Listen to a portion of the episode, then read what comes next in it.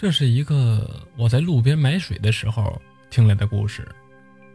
故事是这个老人亲身所经历的。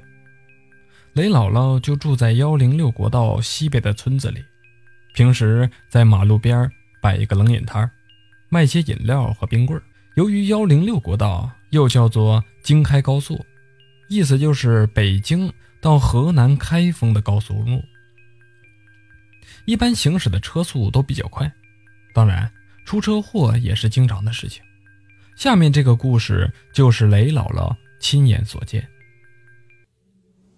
夏天的七月份非常难熬，烈日炎炎，绿化带里树上的知了叫个不停，好像在对着这么炎热的天气发着牢骚。沿着高速公路向远处望去，路面上正在冒着蒸汽，一辆由南向北行驶的长途客车缓缓地开了过来。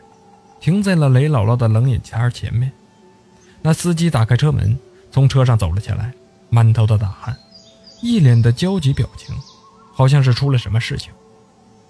车上的乘客有的也跟着下来了，都在雷姥姥的冷饮摊上买些冷饮，然后蹲在路边的树荫下吃了起来。那司机买了一瓶康师傅，然后蹲在了雷姥姥的遮阳伞下，擦着头上的大汗。抬起头来，对雷姥姥说：“大妈，你说邪门不邪门？我在这看着马路上车这么多，可是坐在驾驶室里，怎么看着路上一辆车都没有啊？是不是要出事儿啊？”司机的表情略显焦急，似乎希望雷姥姥能够帮助他。这雷姥姥一边放着冷饮，一边若有所思地说：“小伙子。”你这是碰上脏东西了，搞不好真要出事儿。看这架势，你要是不撞死一个人呐，估计是走不了。啊，大妈，这有没有办法解决呀？我就是一个跑长途的，这撞死人可真担不起啊！你还要丢饭碗的。司机紧紧哀求地对着姥姥说：“小伙子。”这个事儿我也是第一次看到，不过我以前听说过类似的事情，解决的办法呀是有的。可是这么热的天儿，你带着外套没有？雷姥姥问司机：“外套啊，有有啊，我驾驶室里就有，新买的西服还没怎么穿呢。你只管告诉我怎么办就行了。”司机一边擦着头上的汗，一边焦急地说。雷姥姥看着司机，真的非常着急，就告诉司机说：“啊，那你把外套拿出来，然后铺在前面的马路上。你把车上的人也都叫下来，你自己开着车一直往前开，直到压过那外套为止。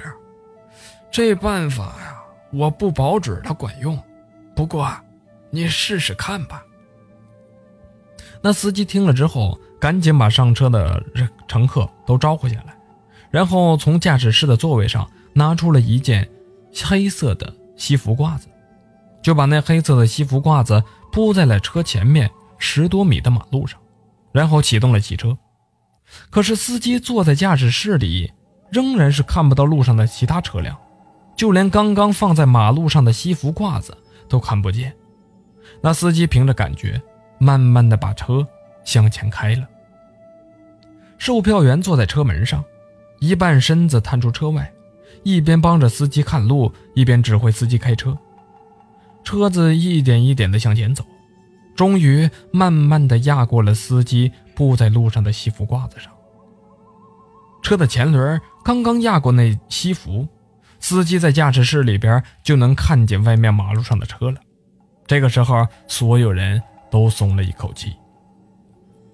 司机马上跳下车来，告诉乘客们没事了，然后招呼乘客们都上车。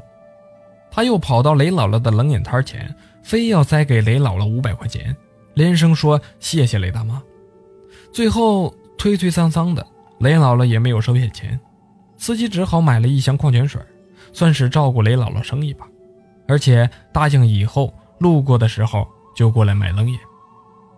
司机拎着矿泉水转身向车上走去，他走到车的前轮下，弯下腰，刚要把自己的衣服捡回来，这时候，雷姥姥冲着司机喊：“小伙子，那西服褂子就别要了，你捡一个死人回家干啥呀？”司机被雷姥姥的话吓得缩回了手。原来，司机刚刚压过的西服褂子，就充当的是被撞死的人，而撞死的人当然不能带回家了。司机回头冲雷姥姥笑了笑，招了招手，意思是要走了，然后就上了车，启动汽车。雷姥姥看着长途汽车向北面驶去，直到看不见为止。这个时候，和雷姥姥同村的一个捡破烂的老头骑着三轮车从南边骑了过来，还没到雷姥姥的冷饮摊前，就看到路上边扔着一件西服褂子。眼看着捡破烂的老头下了三轮车，往马路上边跑了过去，看那样子，生怕是有人和他抢。那雷姥姥想要叫住那捡破烂的老头，但是那老头不知道是耳朵不好使了还是怎么的，连头都没回。赶紧的跑到马路上，捡起了扔在地上的外套，看了看还不脏，是件新衣服。可就在这个时候，突然间一声刺耳的刹车声，一辆满载着沙石料的橘黄色大卡车在马路上搓出了长长的两道刹车印。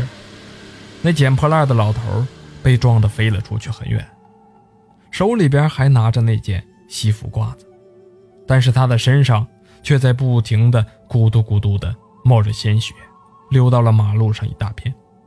如果当时任何人看到了这一切，恐怕这辈子都不会忘记的。